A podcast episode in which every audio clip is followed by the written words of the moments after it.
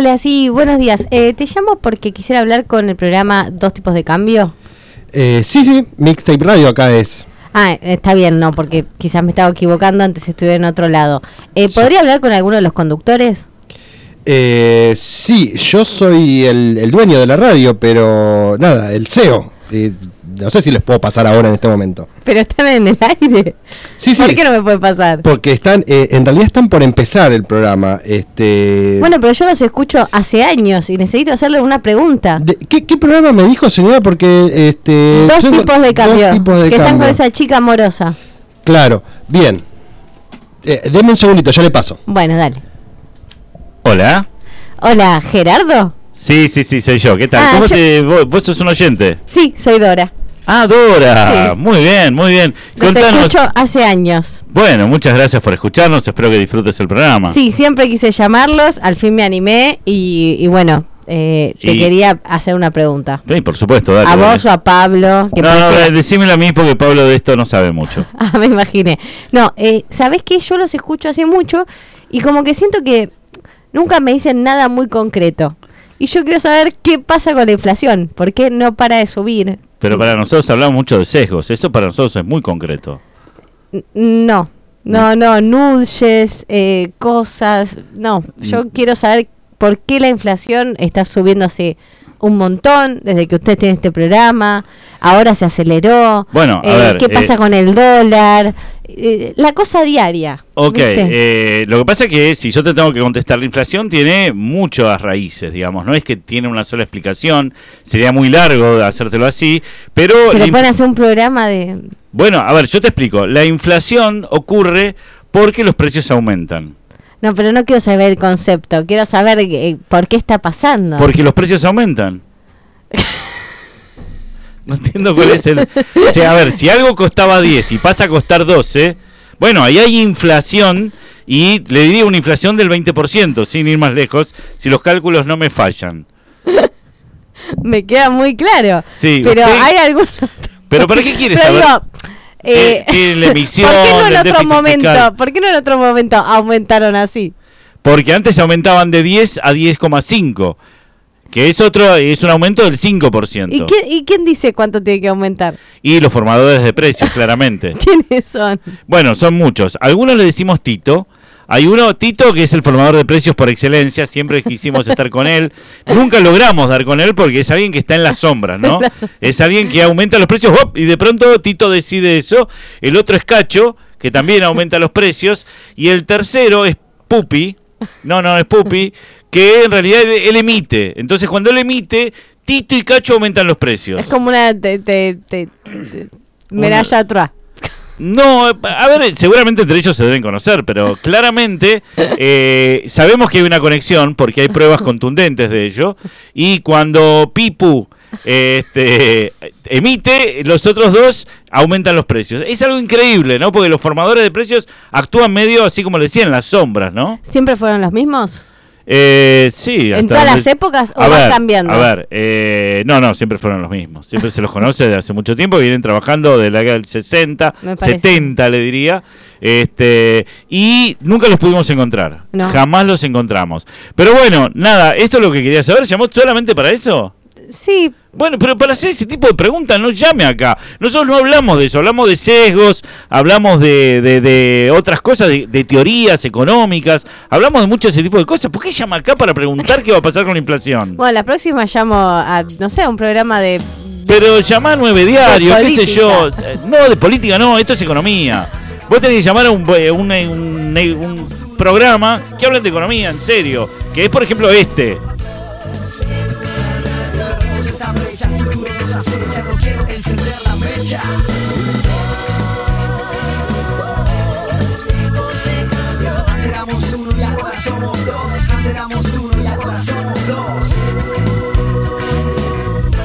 Juntos otro jueves en dos tipos de cambio. Mi nombre, te lo voy a decir enseguida, es Pablo Javier Mira. Viste que rápido te lo spoileé. Soy economista, sí. Soy máster, sí. Soy doctor, sí. Ahora que soy, puedo decir todas estas cosas y me encanta andar gritándolas por la calle. Bienvenidos al único programa de economía de los medios. Quiero presentarles a eh, la persona que siempre quiso llamar por teléfono a este programa la persona que es productora pero siempre quiso ser oyente, la persona que trabaja en el programa pero siempre quiso estar en la casa, cómoda, tranquila, poniéndose los auriculares eh, y escuchando de Spotify dos tipos de cambio cuando quiere, pero ella viene igual.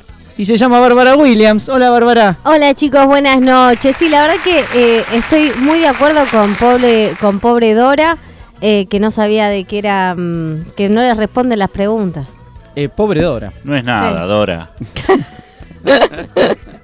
Está muy bien, está muy bien. Quiero presentarles al autor de ese chiste porque vale la pena, señores. Es el econo- economista, matemático, auditor y estadístico, el hombre que salió de dos tipos de cambio el jueves pasado y media hora después se produjo un atentado. Llegó tarde a dos tipos de cambio y media hora antes de llegar había muerto la reina Inglaterra. Señoras y señores, con ustedes, Gerardo el Inocente Rovner. Muchas gracias, muchas gracias. La verdad que estoy esperando el feriado por el fallecimiento de la reina, che. Yo también. Ah, sí. Pues, y Yo sí, también. ¿Para por- cuándo el feriado? Por una casi muerte de alguien, ¿hay un feriado? Por una muerte, me imagino que debe haber dos, tres. Un mínimo. puente, un puente. A mí me parece bien porque puente. más vieron esto de que septiembre no tiene feriados, ya tuvimos uno por suerte, necesitamos otro. Bueno, perdóname, vos no tendrás, pero nosotros los que damos clase en la facultad sí que tenemos un feriado que es el 21 de septiembre, que es nuestro día, el día de No. los pibes. Del No, economista. eh, ah, no, de los- del profesor, el 21. No, no, no, el del economista. De la Es el día del primavera. economista. Del economista, no, pero hay un día del profesor que no me acuerdo cuál es. El del maestro es el 11. Eso estamos todos, pues lo hemos festejado Aguante en la primaria. Sarmiento. Pero Pasado el de. Estrada, el de Estrada, viste que parece que Estrada fue, no sé si fue un profesor, pero sí unas hojas que hemos utilizado mucho Y- en la secundaria. Y una calle por eh, Bueno. Boedo.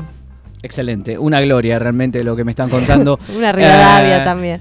Bueno, es momento de eh, presentar a la persona de la cual dependemos, básicamente, financiera y técnicamente. Señoras, señores, con ustedes nuestro operador táctico técnico, se llama Paul Sandor. Buenas noches, ¿cómo va? No, no sé, recibo llamados, todo, todo muy misterioso, todo, Eh, todo- todo raro ¿Qué te con pareció? el- eh, digo, ¿cómo te sentiste recibiendo un llamado? Eh, y casi como oyente? todos los programas, lo que pasa es que ustedes no están tan acostumbrados.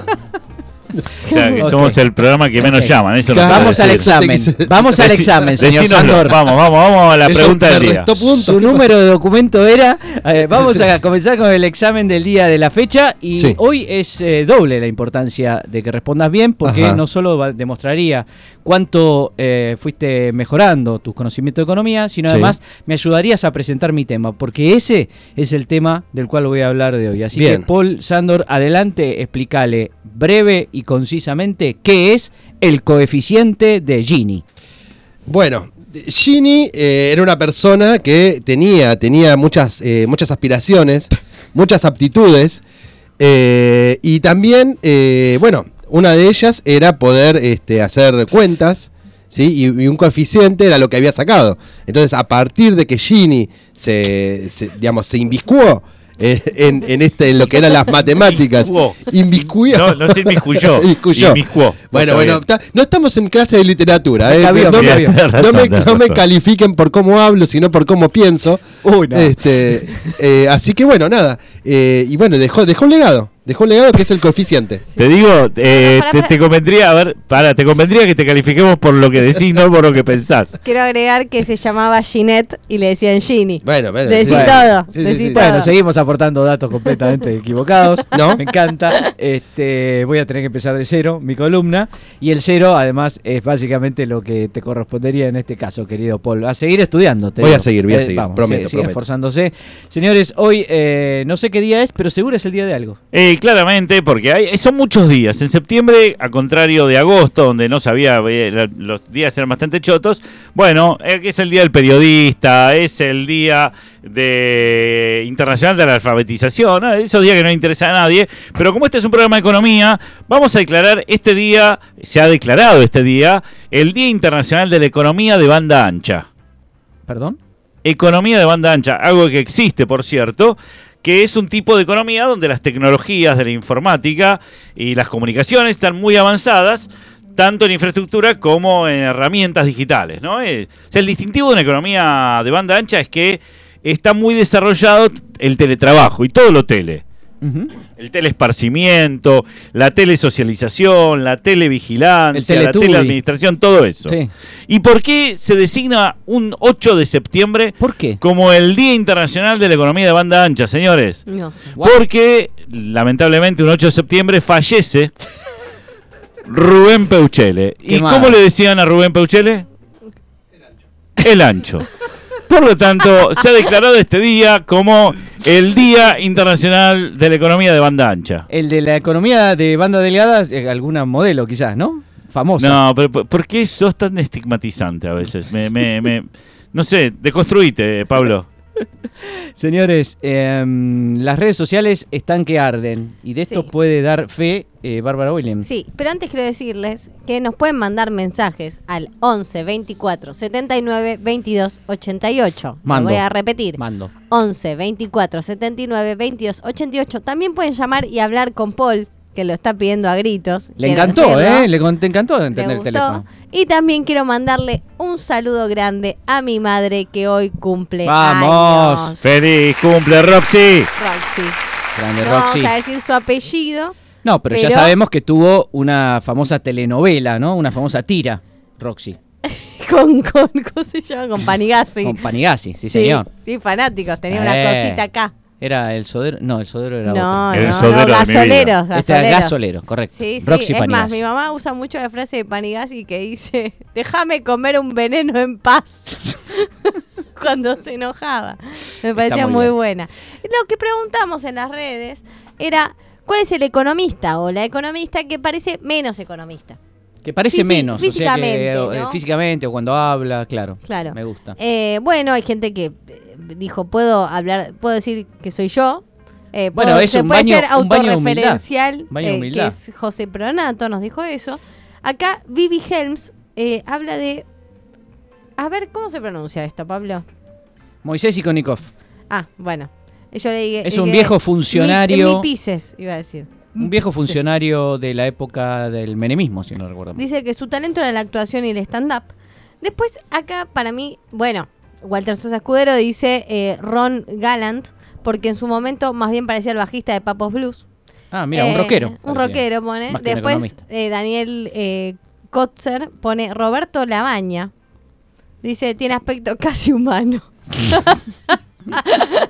Sí, dice que se parece a su abuelo. Especialmente cuando está con las medias y la- las chancletas. Y después acá pone alguien que me parece muy divertido, una noticia eh, que dice, la argentina Daniela Bragagnolo Sí. dice, se fue a Canadá a los 18 años, estudió economía y trabaja de stripper para cumplir su sueño de ser cantante. Mira, esa no parece economista, digamos. O sea, No. el economista no puede ser Stripper, bello, no puede ser stripper. Perfecto. No te dejan ser feliz acá. Eso es eh, el destino del economista, no desnudarse ante nadie, señores. Dos tipos de cambio está listo porque hoy tenemos un, eh, un invitado dolarizado. Atenti. Ah, estén atentos. son los que nos gustan a nosotros. Es el que nos va a explicar por qué vos, Gerardo, vos, Barbie y vos, Paul, obsesivamente salen corriendo detrás de los dólares cual, No. cual capuzoto. Mentira, salimos corriendo detrás de las figuritas del mundial y tampoco las conseguimos. Es verdad, le podemos un preguntar cepo, eso. debe haber un cepo. Sí, perfecto. Eh, dos tipos de cambio, entonces continúa de la siguiente manera. Dos tipos de cambio. Lamentando no haber comprado dólares antes. Qué cache.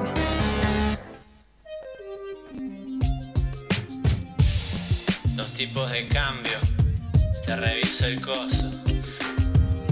Bares bar me dijeron. Vamos a hacerlo bien. Ya, ya, ya.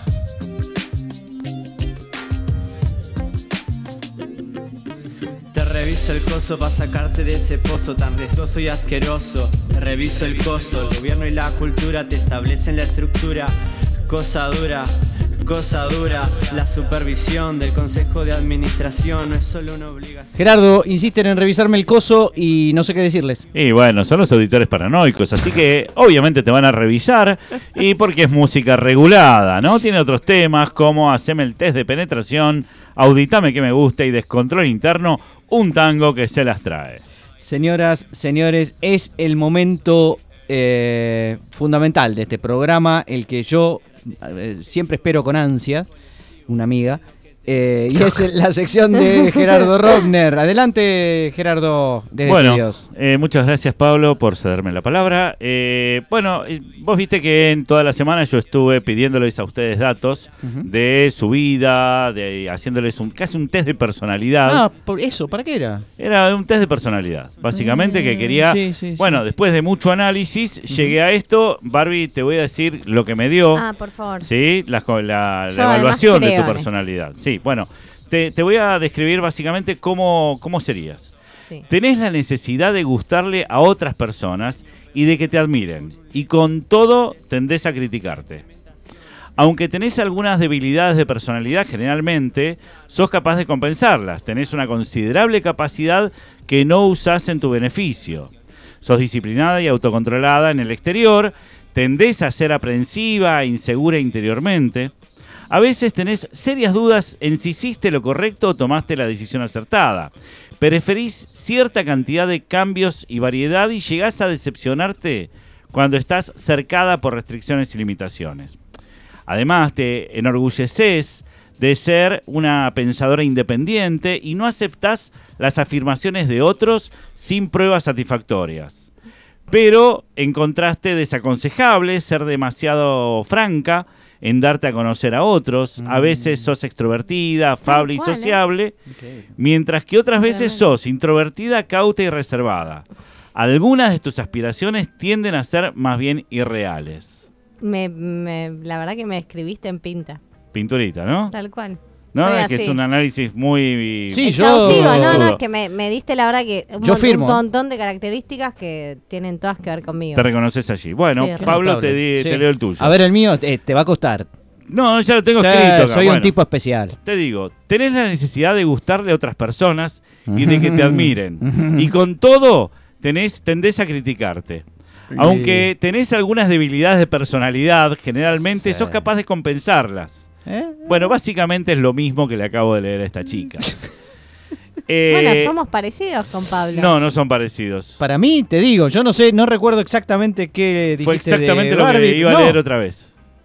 Ah, porque yo me sentí representado perfectamente. En realidad se siente representado todo el mundo con esta descripción. Ah, no me jodas. ¿Paul también? Paul también. ¿Le Paul, te le digo, podés leer de nuevo? Te digo tu test de personalidad. Tenés la necesidad de gustarle a otras personas. Cuando se leía esa Y Barbie de me admiren. identificado, no sé por qué. Todos se sienten identificados porque... ¿Somos todos iguales, Gerardo? No, no somos todos iguales. Somos, en todo caso, todos demasiado crédulos. Ah. ¿Sí? Porque esto es lo que se llama el efecto Forer. ¿Sí? Porque Bertrand Forer fue un psicólogo que Y vivió boxeador. el siglo pasado. Ujú. ¿sí? Eh, nació en 1914, falleció en el 2000, el año 2000, así que no llegó al siglo XXI. Este, y encontró que la gente tiende a aceptar descripciones personales muy vagas y generales como excepcionalmente aplicables a ellos mismos, sin darse cuenta, aparte, que la misma descripción podría ser aplicada a cualquiera, que es justamente esto que les acabo de leer. Y él hizo un experimento, él es eh, psicólogo, y dio un test de personalidad a sus estudiantes. ¿sí? Les dio a todos así preguntas y los eh, alumnos le respondieron, le- él tomó las las respuestas de sus eh, estudiantes, las ignoró por completo y les dio esta descripción que acabo de leer de Barbie, de Pablo, de Paul. Les dio a todos la misma descripción, Por separado, Y digo. justo la por pegó. separado. Y les pidió que califiquen a esa descripción eh, de 0 a 5. 5 significando que el receptor sintió la evaluación como excelente valoración. Es decir, Bien. que se acercó mucho a. Se, se vio muy reconocido ahí. ¿Entendés? Bueno, ¿cuánto le dio de promedio? ¿Cuántos estudiantes eran? ¿Podemos saber? Eran 342. Yo te voy a decir, el promedio le debe haber dado 2,4. ¿Vos qué decís, Barbie? Eh, Barbie. No, no, para mí le dio cuatro. 4,26. Tremendo. Todos se vieron reflejados. Y a La todos gran le dio mayoría- exactamente la misma, La misma descripción. Qué grande Forer. Y esto Qué- sucedió- Qué piña, qué y- piña les metió. No sé por qué. la Forerman. Ah, por Fore- Foreman. Es muy rebuscado, Pablo. Muy rebuscado. la Bueno, gente me entiende. esto Aparicio- sucedió. A veces pienso que la gente no me entiende, pero en realidad es otra descripción de La Forer. gente no te entiende. Eh, esto sucedió en 1948. Y esta misma prueba fue repetida un montón de veces porque aquellos que vieron esto quisieron probar también ellos mismos y a nadie le dio por debajo del 4,2. La gente se veía muy identificada con esta descripción, que estos análisis de personalidad fueron tomados, en realidad eh, Forer los tomó de una columna astrológica de un puesto de periódico sin tomar en cuenta sus signos solares, por supuesto. Este, pero el tipo lo agarró y lo describió, ahí todos se sintieron muy identificados. Bueno, obviamente esto es lo que se llama el efecto Forer, que parece explicar, por lo menos en parte, por qué tanta gente piensa las pseudociencias como algo que funciona, ¿no? Es decir, la astrología, la astroterapia, los biorritmos, la cartomancia, ¿no? La cartomancia... Que se ¿eh? viene del futuro con las cartas. Y claro, por eso... ¿La quiromancia? Eh, con los con los quiroprácticos. No, las manos. Ah, ok. Eh, los enneagramas, Con los eh, con, eh, Con las estadísticas. No. N, N mayúscula. no. depende, porque cuando te hacen un enema, de ahí sacan tu no. Bueno, también la adivinación, todo ese Tenés tipo de una cosas. personalidad de mierda. Bueno, de- perdón. Adelante. Bueno, obviamente la explicación del propio Forer eh, fue en términos de credulidad, es decir, ¿por qué sucede esto? ¿no? La gente tiende a aceptar afirmaciones acerca de ellos mismos en proporción a su deseo de que las afirmaciones sean verdad, más que en proporción a la exactitud empírica de las afirmaciones medidas por algún patrón no subjetivo. Sí. Te quería decir algo respecto de la inteligencia de estas frases, porque fíjate que no son frases completamente elogiosas para la persona, sino que hay una idea de unida y vuelta siempre, ¿viste? Es, sos un poco así, pero al mismo tiempo, y ahí te compensa un poquito, ¿no? Entonces, toda frase estilo Forer tiene como una parte positiva y al mismo tiempo parte negativa, porque si no tampoco sería demasiado creíble. No, pero aparte, fíjate que hay una parte que te dice, a veces sos extrovertido, afable y sociable, y, eh, y Y otras- que otras veces sos Claro. introvertido, cauto y reservado. O sea, Me hace acordar a un tema de Mambrú que dice, a veces gano, a veces no. Cosas que le pasan a todos. ¿A eso te hace acordar? ganas, a eso te hace O acordar. no. incluso a esos, este, Claro, esos esa- titulares de los diarios que dicen la inflación de tal conjunto de alimentos fue mayor a la de tal otro conjunto de alimentos. Y siempre, siempre hay un conjunto de alimentos que tiene una inflación un poco mayor. Bueno, pero hay que encontrarlo, no es, no es- no es fácil. Gran trabajo, sí. Este, bueno, lo cierto es que este es el efecto Forer, eh, que también se le llama falacia de validación de la personalidad o efecto de validación, que es lo que hace que creamos en la astrología, porque obviamente te van a decir cosas bastante generales como para que vos tiendas a creer en eso. Aparte, también se llama efecto Barnum. ¿Quién fue Barnum? Barnum fue. Barnum. el creador del primer circo, o de uno de los primeros circos Ah. modernos. Vamos a hacer... Del eh, concepto de circo, digamos. Concepto de circo moderno. Moderno, Sí, claro. el circo estaba en la, en la antigua, incluso en la antigua Grecia, no solamente en Roma, también Bueno, el había circo especie- romano, claro. Claro, el circo Claro. romano, pero de- era, era otro tipo. Era un poco más violento. Acá el tipo reunió una serie de Freaks, de, ¿no? de freaks, de, de gente con Gente mucha- rara. gente rara. Sí. Y aparte les hablaba así, ¿no? Como diciendo, bueno, le- les decía, eh, los convencía diciendo cómo los conocía y les decía este tipo de frases medio halagüeñas, Claro. como para que los tipos digan, no, no, la verdad que este tipo la tiene muy clara y los y les pagaba poco con eso, Y claro. les pagaba poco Claro. aparte encima. Bueno, eh, la verdad El que Barnum. eh, este tipo de frases, aparte, necesitas que otras personas te acepten y te admiren. Bueno, ¿quién no necesita Mm. que te acepten y te admiren? Uno siempre busca eso. Otra frase es, eres, eh, eres una persona crítica contigo misma. Y eso diciendo, bueno, ves, yo soy, tengo autocrítica, soy muy Sí. obsesivo. este, En mi cerebro, nunca lo digo, Claro. pero lo pienso para adentro. Claro, y aparte es la frase que uno dice cuando te preguntan en una entrevista de trabajo, ¿cuál es tu peor defecto? Mm. Soy muy crítico conmigo mismo. ¿Te puedo hacer una pregunta que puede terminar mal? Puede ser polémica, no conmigo, sino en general con los oyentes. A ver. Entre los millones de oyentes que tenemos, seguramente haya psicólogos y psicoanalistas. Sí. Lo que yo te quiero preguntar, querido Gerardo, si los psicoanalistas argentinos y argentinas usan directa o indirectamente el efecto Barnum o Forer en sus entrevistas con la gente o a la hora de evaluar la personalidad de alguien. No. ¿Otra pregunta? no, porque justamente, a ver, ¿qué pasa? A ver, A veces sí, a a veces no. A veces no. Bueno, No, porque justamente, a ver, nosotros lo que queremos acá hacer, muchachos, esto es una un sesgo. Nos encanta hablar de sesgos. Yo no sé por qué la gente llama para pedir cuánto va a dar la inflación eh, eh, este mes. ¿Te das cuenta? Eh, ni siquiera sé cuál es la inflación de arrastre ya, digamos, de septiembre, pero debe ser 6 la inflación de arrastre de septiembre, no, puede arrastre ser. no. Esa es la arrastre que, no. la que va a ser, pero... Entre ser, 6 y pero 6.5. no, o sea, arrastre debe significa... ser 4, 3. Si los aumentos del mes pasado fueron en los últimos días, Claro. entonces eso pasa mucho al mes siguiente. claro. Exactamente, ese es el efecto arrastre. Pero bueno, eh, una, ah, iba a hacer una pregunta para Paul. El efecto arrastre, Sí. la inflación de Ah, arrastre. el efecto arrastre. Bueno, pero ya, está, dije. ya la contestaste. Sí, pero ya se olvidó. Bueno. Este, Soy así, que va. bueno, a ver, ¿cómo no caer en esta trampa, señores? Vamos a poner Ah, nosotros eso resolvemos ese tipo de problemas. Bueno, uno de los, de los secretos es analizar siempre muy bien cuál es la fuente de información. Es decir, cuando Mm. vos, este, si un perfil de personalidad nos lo da una persona que no tiene estudios, o sea, ya estamos empezando a discriminar, ¿no? O un bot. Eh, y ¿no? Apretás un botón y una, una arti- inteligencia artificial te, te manda la personalidad. Yo creo que le creo más a un bot que a una persona. En serio te digo, porque debe haber algún algoritmo detrás que debe mezclar palabras. Yo creo, a ver, el jueves que viene voy a, a- a mezclar frases sin Al decir azar. nada. ¿sí? Me, me comprometo a eso. Bueno, lo que les decía es, si vos le pedís el perfil o te lo da una persona que no tiene estudios sobre eso, dice, bueno, no, yo estudié toda la astrología, tu ascendente en Virgo, tu descendente en Libra, bueno, y nos lo ofrece sin seguir ningún método científico para realizar la evaluación, empecemos a desconfiar, ¿no? Mientras que un psicólogo, bueno, eh, un es un tipo cualificado, después de hacernos una evaluación exhaustiva, después de cobrarnos 348 sesiones, nos dice, sos un imbécil. ¿Sí? Digamos, es lo que... Entonces uno ahí le cree. Ahí ya no es el efecto Barnum o el efecto Forer. Otra cosa importante es fijarnos en el contenido del mensaje. Yo creo que este es clave. Porque lo que nos tenemos que fijar es si son descripciones muy generales y no concluyentes. ¿Sí? Eh, por ejemplo, si el tipo quiere adivinar, eh, con los adivinos pasa mucho eso.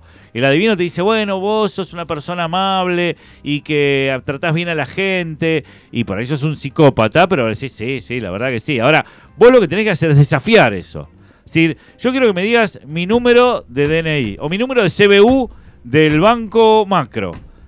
Bueno, hay quienes gustan más de los no, números altos. el número de CBU del banco macro. Tu personalidad tiende No, a los no me pares. entendiste, no me entendiste. No tenés banco macro. Ahí te creo, ahí te creo. Bueno, Por momentos crees que tenés el banco macro, pero por momentos no. claro, esto que decíamos antes, sos introvertido y a veces sos extrovertido. ¿Quién no es introvertido? A veces es extrovertido en otra. Todos el son banco eso. macro con el hipotecario, me parece. En ciertas cuestiones eh, exhibís neutralidad, Gerardo, y en otras no. Exacto. bueno, a ver, vamos a ver cuáles son las personas que tienden a caer más en el efecto foro. Ah, eso quiero ver. ¿Sí? sí. A ver si estoy. Primero, las personas inseguras que tienen baja autoestima, Ah, yo. Ahí estoy, seguro. pero que a su vez tienen alta autoestima. Bien, Yo. Muy bueno. vos. Personas que necesitan que todo tenga una explicación. Ah, la- los causísticos. Claro, que le buscan explicación a todo. Los deterministas. Incluso aquello que no tiene explicación, como este programa. Exactamente. Dios juega los dados, finalmente. Personas que buscan constantemente pistas que confirmen sus teorías. Bueno, el sesgo de confirmación, Ahí está, tal cual. tal cual. Personas que no se cuestionan las cosas. Que no se cuestionan. Está, está muy bien. que están está muy seguros de lo Para que mí está muy bien esto. Sí. No sé bueno, vos. eso es, es- eh, está conectada con la anterior, ¿no? Porque vos, si estás seguro de algo, lo que querés es confirmar tu teoría todo el tiempo. Claro. Y personas con necesidad de escuchar cosas positivas sobre ellos. Re. Sí, ¿Sí? sí. Estas son la gente que tiende a caer en el efecto Forer. Por lo tanto, si alguien. Los forenses, Los forenses, ahí está. Sí, perfecto. Los que. Por lo tanto, para evitar esto, alguien tiene que ser una persona muy segura Mm, y con una alta autoestima. mm, No tiene que necesitar que todo tenga una explicación. Mm. Ya tirarle los dados. mm. Eh, personas que no buscan constantemente pistas que confirmen sus teorías. Es más, buscan pistas que. re- refuten. Que que refuten cada teorías. cosa que decís en cada momento del tiempo. Tal cual. Y personas que Se cuestionan constantemente todo. Por ejemplo, vos decís, son las 20 y 29 y alguien te dice, "Este, quiero refutar que son las 20 y 29 y en efecto, Son las ¿En qué- no, 20.30, pero- muy Son las bien. 20:30. ¿Pero en qué país? ¿y en qué país? Muy buen punto. Refutada la teoría de que la hora puede saberse. Señoras y señores, vamos a un pequeño corte porque ya va a venir nuestro invitado de hoy. Así que eh, si no, no tenemos problemas técnicos, que suele, suele haberlos. Hoy llueve. Por ejemplo, claro, la lluvia es, Anuncian un- granizo. es un pro- uno de los problemas. Eh, vamos a tener a nuestro invitado del día de la fecha próximamente después de este corte. Dos tipos de cambio pagados para hacer altruismo.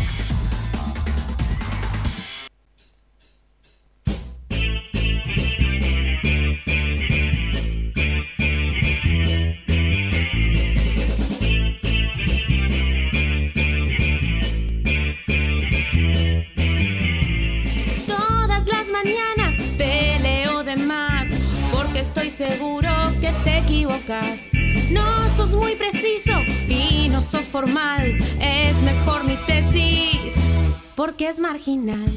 Ricardo, Ricardo, Ricardo David, te pasas la vida criticando a Smith. Ricardo, Ricardo, Ricardo David, te pasas la vida criticando a Smith. Busco la riqueza de una nación, pero solo encuentro error tras error. Ni los ¿Qué estamos escuchando, Gerardo? Estamos escuchando a Ricardo David de los rendimientos decadentes. ¿Qué otros temas? Contame un poquito de los rendimientos decadentes porque creo que vienen a Argentina. Bueno, tiene al margen de todo, tangente, tangente a la deriva y la guitarra. Perfecto. ¿Y van a estar en Argentina los rendimientos decadentes? Eh, O sí, porque se va diluyendo la expectativa, digamos. Al principio uno dice seguro vienen, seguro vienen, seguro vienen. Mira, este, lo cierto es que al principio habían vendido 20 entradas, después eh, 17, después 12, después 6, 3, 2, 1 y se nos fue el invitado.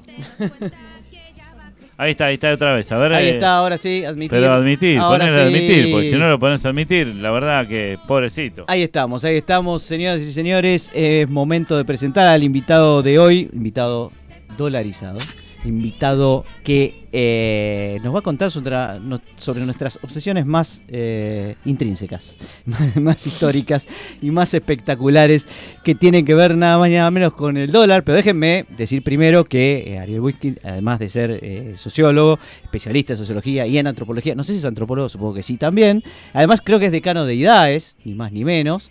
Y además escribió un libro con Mariana Lucy que se llama El dólar, paréntesis, una moneda argentina. Está muy bien. Ya el título está fantástico. Y eh, está en este momento eh, en dos tipos de cambio. Ahí está mostrándolo a la cámara eh, en la radio, señores. Algo extraordinario. Hola, Ariel. Ah, en la radio, ah, ah, nosotros solo estamos en mil, claro, bueno, se los muestro a ustedes. No pasa nada. Eh, es así, sos decano de Lidaes. Soy decano del IDAES y en el tiempo que me deja ser decano me dedico a investigar, soy también investigador del CONICET y como dijiste, mis eh, temas de investigación son la sociología del dinero, la antropología del dinero, de las finanzas, en nada. eh, en la Universidad de San Martín. Eso es, ahí está el Lidaes. Exactamente, la Universidad de San Martín. ¿Sabes que escuché una publicidad del, creo que del IDAES mismo, donde dice que las ciencias sociales serán incómodas o no serán? Re- ¿Reconoces esta frase?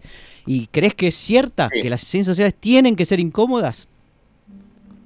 No, no, no solo reconozco la frase, sino, digamos, Es tuya. fina- financio, financio esa publicidad, digamos. Vamos. Pero bueno, más, más allá de ese dato de color, sí, eh, digamos, un poco es como una especie de, de, de cultura intelectual que, que el IDAES tiene hace muchos años, que es precisamente tratar de, de provocar algo en la conversación pública. Bueno, si es Sí. incómodo, eso explica por qué tan poca gente se mete a estudiar sociales, ¿no? No sé si Son o sea, en verdad son ciclos, ¿eh? O sea, hay algunos que dicen que demasiados, hay demasiados cientistas sociales en un país como, digamos, de renta Sí. media como el nuestro. Y se pero- quejan en las redes sociales, ¿viste? Dicen, eh, sociólogo, ¿qué andás? ¿Qué haces vos? Bueno, los Sí, economistas cuidado, con la billetera. Cuidado con la billetera, viene un sociólogo. Cuando Tengan escucho, cuidado. ¿no? Decía un, un famoso nazi, creo que era, ¿no? Cuando escucho la palabra cultura, ¿no? Algo así era la frase. En Sí. fin, dejemos eso. Ariel, eh, Bueno, hace, hace- dale, dale. hace poco un, un economista dijo eso. Ojo, ojo que si viene un sociólogo a hablar de- del dólar y habla y menciona la palabra cultura, agárrense la billetera. Uh, duro, duro. Introduzco, introduzco el tema, mira cómo te introduzco el tema. Increíble, increíble. La subestimación, ¿no? De la ciencia social. Bien, es como si los economistas, por otro lado, tuvieran, ¿no? La bola mágica, digamos, ¿no? La, la bola de cristal para resolver problemas. En fin. Eh, Ariel, vamos al, al libro, que gran libro que hiciste con Mariana Lucy, socióloga que además yo con- conocí hace mucho tiempo. Excelente. eh, bueno, el libro, la verdad que es una, eh, digamos, un, un- toda la, digamos, la, primera parte, además de tener contenido analítico, es tiene una, una descripción histórica de la evolución del dólar en nuestras vidas que es realmente eh, sorprendente por la cantidad de cosas que han encontrado eh, y que realmente parece realzar de alguna manera la importancia de considerar hasta qué punto eh, esta obsesión contiene también algunas raíces eh, sociológicas, antropológicas y hasta políticas. Y anglosajonas. Eh, sí, bueno, eso ya. Estoy seguro. No, sí, eh, como dijiste, obviamente es un, es un proyecto que desarrollamos con Mariana, Mariana Lucy, mi coautora y amiga, eh, y que de entrada buscábamos la vuelta, digo, vos sos economista y digo, estos temas están cuasi monopolizados por los economistas, o sea, es un gran tema, digamos, que las ciencias sociales y en particular la sociología no le pudo entrar por ningún lado porque, bueno, o sea, la conversación pública pasa por economistas y periodistas económicos. Y nosotros que venimos trabajando ya hace un tiempo en esto que, que es la sociología económica, decíamos, siendo sociólogos de la economía en la Argentina, tarde o temprano tenemos que escribir algo sobre el dólar. Eh, y, y la estrategia que nos planteamos de entrada era buscarle una, una narración doble, digamos. Eran dos objetivos. Uno, buscar una, una reconstrucción sociohistórica que vaya más allá de la narrativa como establecida de todo empieza del 76 para adelante.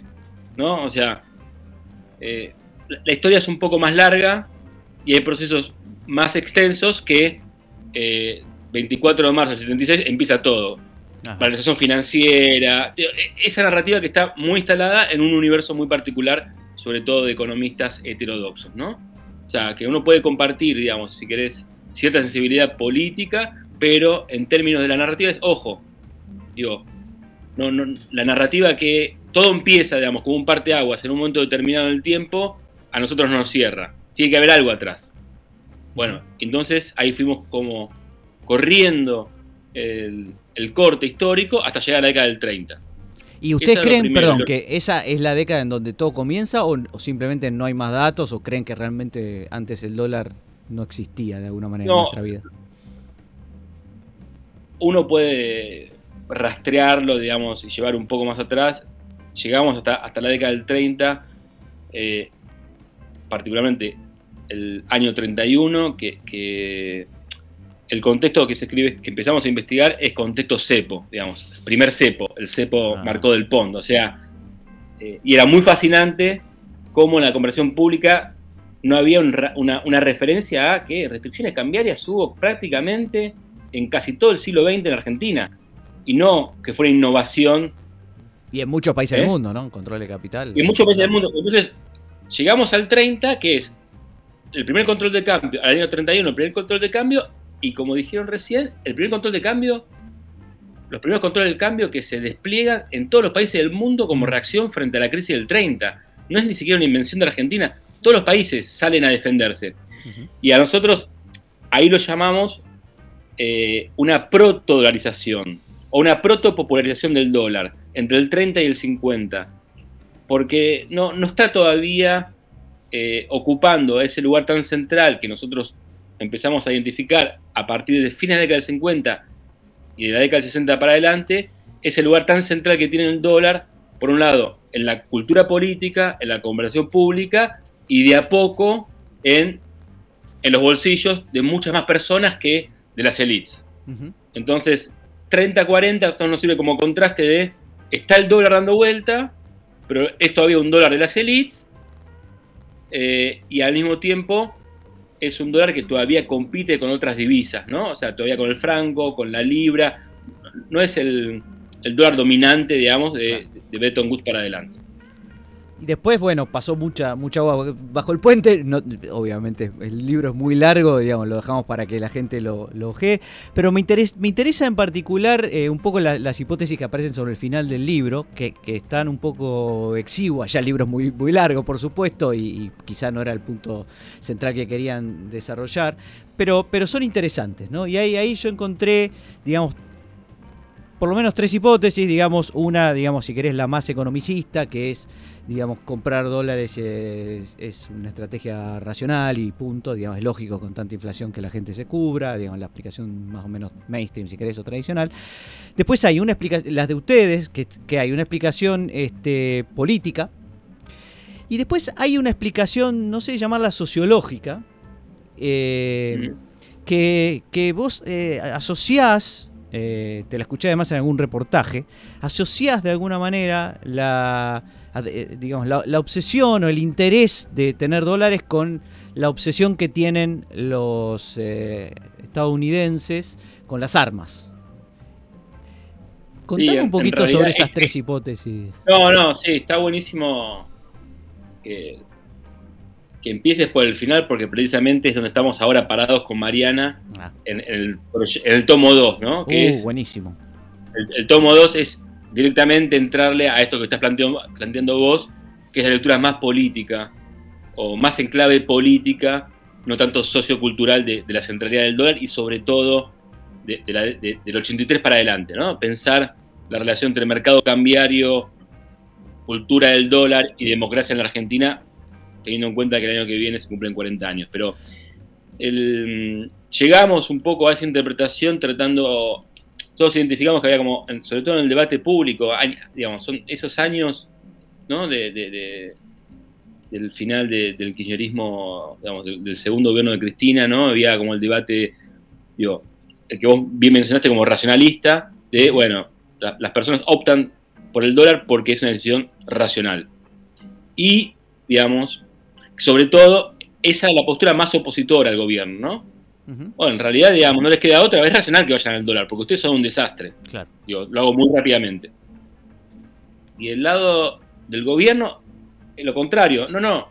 Lo que pasa es que hay una especie de, de, de cultura dolarizada, de ADN argentino por el dólar, que no importa lo que hagamos nosotros, siempre van a optar por el dólar. Entonces, ahí estaba trabada el debate, había posiciones, digamos, y, y lo identificamos en ese momento histórico, pero en realidad son debates que van circulando.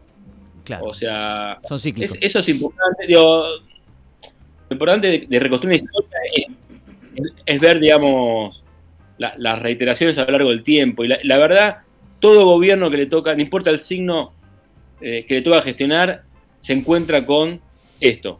Claro. No importa, digamos, y, y- y- está bueno porque incluso ahora, digamos, que vuelve, digamos, el debate de la dolarización, eh, no, no hubo, digamos, opciones de, de gobierno dolarizadoras hasta ahora en la Argentina. Incluso los más liberales, incluso, digamos, la convertibilidad no fue una dolarización. Digamos, los gobiernos, digamos, sufrieron precisamente una sociedad que tiene un conocimiento muy sofisticado de lo que pasa en ese mercado, que es el mercado cambiario. Pero te vuelvo, digamos, a, la hipótesis política. Entonces, nosotros digamos, eh, colocamos colo- coloquemos otra lectura, que es la lectura de- del aprendizaje político, que hay, y el aprendizaje político en torno a eh, aprender modos de actuar, de calcular, de relacionarse con el Estado que le dé autonomía a las personas. O sea, el, el dólar le da autonomía a las personas. Ahí viene la, la referencia a, a los norteamericanos y las armas. Ajá. O sea, la func- esa es la metáfora. Es o Ah. sea, somos como, como los gringos, digamos. Es difícil, digamos. Los gringos, ¿por qué no renuncian a las armas? porque les da autonomía, digamos. Se sienten Entonces- más seguros, ¿no? Nos sentimos más seguros con, el, con los dólares. No, no, es, una cuestión. Entonces, te permite también poner en la discusión el, el Estado en el, en, el- en el centro, digamos. Pues es una relación con el Estado lo que se pone en juego. Claro. Y no es una relación ni psicológica ni individualista, sino es una relación con el Estado y cómo los argentinos, en, en toda, digamos, su con el Estado. Esa es la, idea. Y eh, vos me dijiste que hay un proyecto de avanzar a partir de, esta, de estas hipótesis con, una, con un segundo libro, digo, dado que ese libro prácticamente llega hasta nuestros días, el anterior, el segundo sería bastante más conceptual, por lo que estoy entendiendo. Ojalá. No, ojalá. El, el problema es que. O van a esperar conceptual 10 años más para hablar No de... vende, no, lo, conceptual, lo conceptual no vende, digamos. O sea, eh, Acá lo vamos a reseñar, acá lo vamos a reseñar, quédate tranquilo. no, no, no, y aparte tuviste una lectura. La verdad que tuviste una lectura. Nada, agradecerte, lo hablamos con Mariana y estábamos como. No, no queremos hablar más de mal de- del estado medio del periodismo, pero.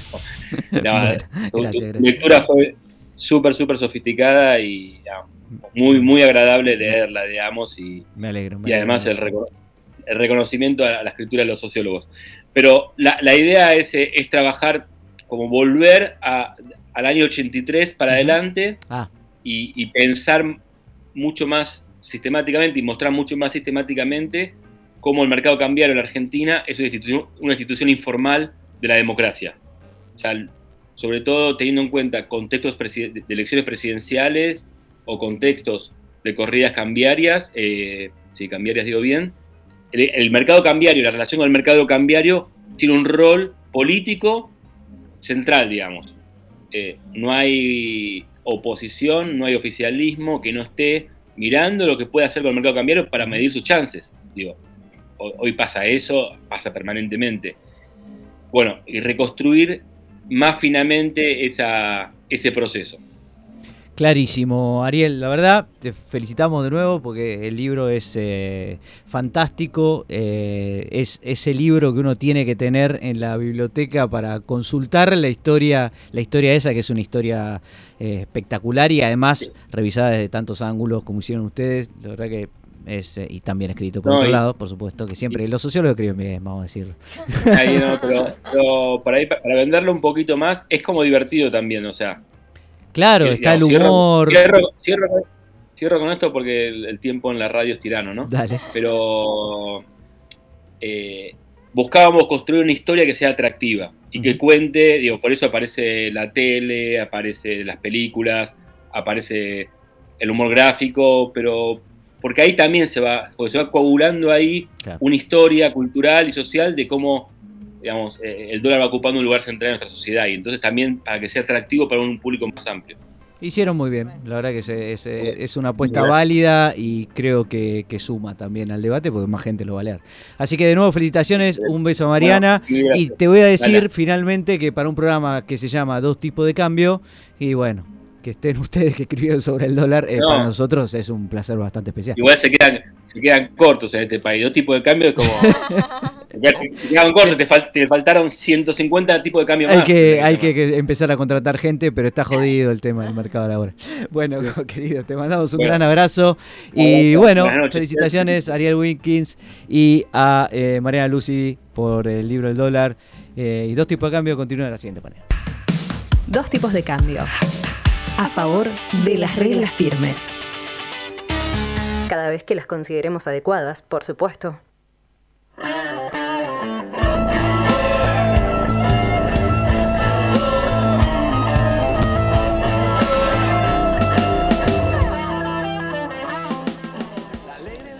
Bueno, volvemos con dos tipos de cambio después de esta entrevista, Ariel Wilkis.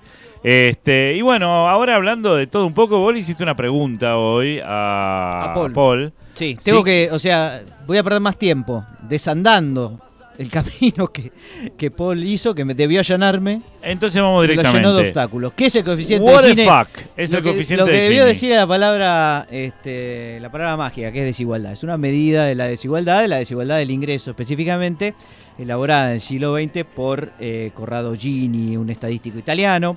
Eh, es una medida interesante porque condensa en, un solo número toda la distribución del ingreso. Ustedes saben que hay otras formas de medir la distribución del ingreso que son como más intuitivas, pero no son tan amplias y tan generales como el coefici- coeficiente de Gini. Por ejemplo, uno puede decir, bueno, ¿cuánto gana el que está en el puesto 50 en el orden de ingresos versus el que está en el puesto 10, cosas por el estilo? O eh, cuánto se lleva el 1% más rico ¿no? de la población, que es una medida, o el 1 por mil muchas veces se hace, que es una medida también de distribución, pero eso nos deja con una partecita nada más de la distribución. El coeficiente de Gini es bastante más amplio y mide toda la distribución. El coeficiente de Gini, antes de hacer alguna indicación más técnica, viene cayendo a nivel mundial. Si uno considera el, eh, el- las rentas de todo el mundo, es cada vez más bajo y la razón es que, sobre todo en China e India, están mejorando mucho los ingresos los más pobres, están saliendo mucha gente de la pobreza y eso compensa el hecho de que el 1% más rico del planeta se está haciendo cada vez más rico mucho más rápido que los que están en el medio. O sea, si bien el 1% va mucho más rápido y eh, son multimillonarios cada vez más, es cierto que hay mucha gente que sale de la pobreza. Y esto el Gini lo refleja muy bien, porque refleja una caída a lo largo eh, del tiempo. O sea Eh, que cada vez hay menos desigualdad. hay menos desigualdad medida de acuerdo, De acuerdo a al este, a coeficiente este de Gini, coeficiente de. Gini, exactamente. Eh, la pregunta es, bueno, ¿cuánto vale el coeficiente de Gini? Hay que decir que varía entre 0% y 100%, o entre 0 y 1 si ustedes quieren. Y eh, es fácil imaginar un coeficiente de Gini de 0, porque es cuando todos ganan exactamente lo mismo. En ese caso el coeficiente de Gini da 0. Y cuando una persona gana todo, la renta y el resto 0, el coeficiente de Gini es 100%. Entonces la gran pregunta es, ¿y dónde anda el coeficiente, el de la realidad? Porque ni todos ganamos lo mismo, ni una sola persona Bueno, se lleva todo. Entonces la pregunta es, ¿cuánto suele ser el coeficiente de Gini en, el- en diferentes países? Por ejemplo, tomemos el caso de un Gini del 34%, y uno se preguntaría qué países andan por ahí. Y ahí tenemos, por ejemplo, al Reino Unido, que tiene un coeficiente del 34% justamente, que es bastante menor al de China, que es 50%. China sigue siendo un país muy desigual. Estados Unidos, que también es bastante desigual, de 42. Eh, pero es más desigual que Finlandia, como todos imaginarían, que eh, tiene un Gini del 25%. O sea que más o menos la intuición de países más o menos desiguales están reflejados bastante bien En este coeficiente de Gini, lo cual eh, está muy bien para el coeficiente y para Corrado Gini. Che, bueno, te tengo que preguntar por América Latina. En la América Latina, eh, no lo tengo para toda América Latina, pero te puedo decir que en Argentina está más cerca del 40 y pico por ciento el Gini. Así No está que, tan mal, eh, no está estar tan mal, pero el Gini se mueve muy lentamente. O sea que si vos querés bajar 10 puntos del Gini, te va a costar muchos años. Así que les eh, aseguro que Argentina no tiene un eh, porcentaje demasiado auspicioso. La famosa. Ahora, ¿cuánto es el coeficiente del Gini del mundo? No lo dije, yo dije que iba bajando, pero la pregunta es cuánto es. ¿Cuánto creen que es del mundo? del mundo? ¿60? Paul. Y 80, 70, 80. No, no, ¿No mucho fue menos. mucho? Mucho No, menos, no, sí, pues te, te fuiste. uno Yo tiene- te diría cerca de 53, cin- no, sí, 55. Ganó Barbie, el porcentaje es 65%. Wow, todos los ingresos. Pero fíjense que eh, el Gini del mundo no es el promedio de los Gini de los países, ¿no? Interesante, No, porque claro, está el promedio de los países está, claro, está Como vos dijiste, China está en el de gente. 50. Exactamente. Tomé diciendo, bueno, más o menos el resto, ¿cuánto tiene que ser? Exacto. Pero bueno, mm, eh, ningún país individual solo tiene un 65%. Eso es curioso, ¿no? Del índice. Bueno, son los por la forma del que tiene esta estadística, exactamente. Eh, una forma, otra forma intuitiva de comparar el Gini es compararlo con el Gini de otras variables. O sea, no solamente del De ingreso, como hacemos, sino por ejemplo de la, de la edad. Uno diría, bueno, ¿cuál es el Gini de la edad? Todos tenemos diferentes edades. Y yo quiero saber los que tienen más edad en relación a los que tienen menos edad. ¿Ustedes se imaginan un Gini alto o un Gini bajo? A ver si entendieron el concepto. Edad. edad. Eh, cero sería que todos tenemos la misma edad, uno que todos tenemos distinta edad. Exactamente. Y más cerca del 1. No, señor, porque las No. diferencias Más de edad cerca. son poquitas. 5. Y Las diferencias de renta son mucho mayores. Entonces, la edad tiene un coeficiente de Gini relativamente bajo y efectivamente, coeficiente de Gini global en función de la esperanza de vida es del 20%. O sea, ¿qué Ah. quiere decir esto? Que, digamos, en general, Está la- bastante las bien edades de las la edad. personas, claro, está Bueno, distribuida. así, no hay sí. grande diferencia. Imagínate Sí. que de 1 a 80 es lo máximo, pero después hay muchos en el medio, etcétera. ¿Y qué pasa si eh, lo hacemos con la altura, por ejemplo? O sea, la pregunta es Ah, esa jodida, ¿eh? si el Gini de la altura es mayor que el Gini de la edad o es menor. ¿Qué creen ustedes? No, ya Em, estamos para, mí, para mí es menor. Para vos es menor. Barbie, ¿vos qué crees? Eh, ay, qué difícil. Para mí es mayor. Es mayor. Menor, me menor parece. porque las alturas no difieren tanto Claro. entre sí. Hay mucha igualdad entre las alturas, Barbie. Sí, no, no hagas comentarios. Es que todos llegamos a un tope y todos medimos Bueno. igual. No hay nadie que Claro. 10 veces más, que Más, otra persona. claro. Yo estaba buscando un Gini que tuviese que ver ¿Qué con estás otras haciendo con las cosas. manos? Ah, no, no. no, no, estaba- Bueno, eso es menor todavía. el eso es Gini. menor todavía. Por claro. suerte, por Sí, suerte. Vamos todavía. El Gini, eh, ese no está calculado, pero hay algo parecido, enseguida te lo voy a decir. El Gini de la altura es 5%, señores. Nada. Ah, Hay nada. gran igualdad entre todos nosotros en el mundo con la altura. Y finalmente les voy a decir cuánto es el Gini de las relaciones sexuales. Por ¿Pero qué semana. Por Ah, semana. O por mes. Por semana. Sí, exactamente. La pregunta es cuánto es eh, el Gini eh, para, entre, para personas entre 35 y 45 años respecto de la frecuencia de su actividad sexual. O sea, ¿hay mucha diferencia o hay poca diferencia? ¿Y cuánto creen que es Para, el más Gini? cerca de uno es que. Es muy mucho- desigual. es mucha distancia. Hay mucho que la ponen seguido y otro que la ponen poco seguido. Para mí Eh, está cerca del 30%. Barbie, Coincido. Paul. Y sí, un poquito más, un 40. Señores, 58%. Le, Hay- No. le pegué, la mitad de la humanidad la pasa mal, sepámoslo. Hay gente que le da eh, duro debería- y debería- gente que Sí, Bueno, no. un poco contento me pone esa estadística, te voy a decir. También son momentos. 58%, mucha desigualdad a la hora de tener sexo, señoras eh, y señores, entre eh, seres humanos. Así que, muchachos, eh, hay que pedir por mayor igualdad de sexo. Sí, ¿eh? eso. Allá vamos, entonces, con más dos tipos de cambio. Dos tipos de cambio. Un paréntesis entre guiones dentro de la nota al pie de un anexo.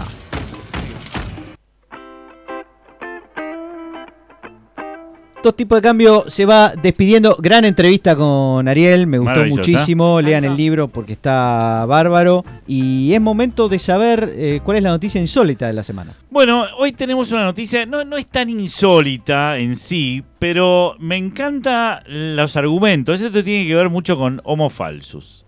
Mira, Porque a un emprendedor colombiano que gana miles de dólares vendiendo botellitas de aire de Medellín. no joda. Sí. Perdón, Eso eh. no es tan. O sea, uno Acá en Córdoba vendían aire de las Vendían sierras. aire de las sierras. Eso no es estando acá. pero a mí me encanta lo que el tipo. Cómo el tipo la vende. Dice, porque aquí almacenamos el aire de Medellín, que es especial, una joya, dice. Eh, Pero está lleno de smog, me decía. Bueno, no importa. Y no envasamos aire puro, sino el de la ciudad y tal como es. Por supuesto, me aseguro de que sea de calidad. ¿Cómo te aseguras que el, eh, el aire que le metes a la botella sea de calidad? No entiendo. Bueno, eh, también dice, he creado un, un dispositivo eficaz. Un colector de aire que tarda entre 15 y 30 minutos en atrapar las partículas para generar esa sensación de primavera. Un colector de aire. Sí, un colector de aire que ahora 15, 20 minutos en atrapar las partículas. La verdad, las partículas de aire. o sea, es- Ya están en el Entra- aire. ya está. Entran, entran solas. aparte, algo que es fantástico, porque me encantó, porque el chabón trata de decirte: para, para, para, esto es 100% natural, te dice. Genial. Este, lo peor es que eh, al principio, el primer día ya vendió 77 botellas por 5 dólares cada uno. O sea, se hizo una buena guita. Y ahora está vendiendo alrededor de 300 botellas a los turistas, ¿no? Que vienen. Y otras frases eh, que son buenísimas es, por ejemplo, el aire embotellado puede dar risa al principio, pero esto es un producto ya hecho. Sí, obvio, Claro. fue hecho por otro. Digamos, Ahora, no- si a vos te ven haciendo eso, ¿no? Y lo pones en modo de fabricación y qué sé yo, es como que vendés más, porque la gente dice, "Oye, no, este tipo. A mí me encanta, a mí me encanta que la gente un esfuerzo". tenga esto, ¿eh? Sí. Aparte, si se lo vendes a los turistas, el turista que llegó hasta Medellín Bueno, flaco, nada, no es que estás siendo engañado, que no te das cuenta, no se lo está vendiendo un pobre. No, no. Este, pero bueno, lo cierto es que algunos han calificado al productor, que se llama Alvarado, de estafador por cobrar mucho dinero por una botella vacía. Yo creo que hubiese sido estafador aún cuando hubiese lo Sí. vendido barato. Estoy en la duda entre declarar estafador al que vende eso o estúpido, estúpido al que lo compra. No, para mí está muy bien, está muy bien. Pero bueno, que cada lo uno es que el tipo haga lo que tiene que hacer. se señor. defiende diciendo, la gente me critica como un estafador, pero es un negocio ¿Cómo más cuál- duro de lo que parece. Y que- escúchame. Nunca es fácil llenar una botella de aire. ¿Cómo? Pero ya está. ¿En serio dijo eso? Lleva 15 minutos en el mejor de los casos. Bueno, el tipo realmente defiende su. Ah, me Su encantó, negocio. me encantó, negocio, se pone la camiseta realmente. Su negocio, muy bueno Este, eso, ¿no? Así que le mandamos un gran abrazo. Bueno, yo antes de dar clase tengo que cargar las palabras antes. Da- eh, te lleva un tiempo eso. Tomar aire. Tomar aire, claro, claro. te- y todo eso lo hizo Juan. Carlos Alvarado. Exactamente. Felicitaciones a Alvarado y otros partidos de la costa. Señoras y señores, eh, nos vamos despidiendo con dos tipos de cambio. Y la frase final para que todos eh, sepan lo que tienen que hacer el resto de la semana, la dice Barry Williams. Eh, sí. Por favor, no le pregunten a los dos tipos de cambio de dónde. mm, ¿Qué es la inflación? ¿Qué es la inflación? Exacto, porque no vamos a tener. ¿Por ¿Cuál qué? va a ser la inflación? ¿Cuál va a ser? Ni, ni por qué es. Señores, nos despedimos y nos volvemos a encontrar el jueves que viene con mes. Dos tipos de cambio.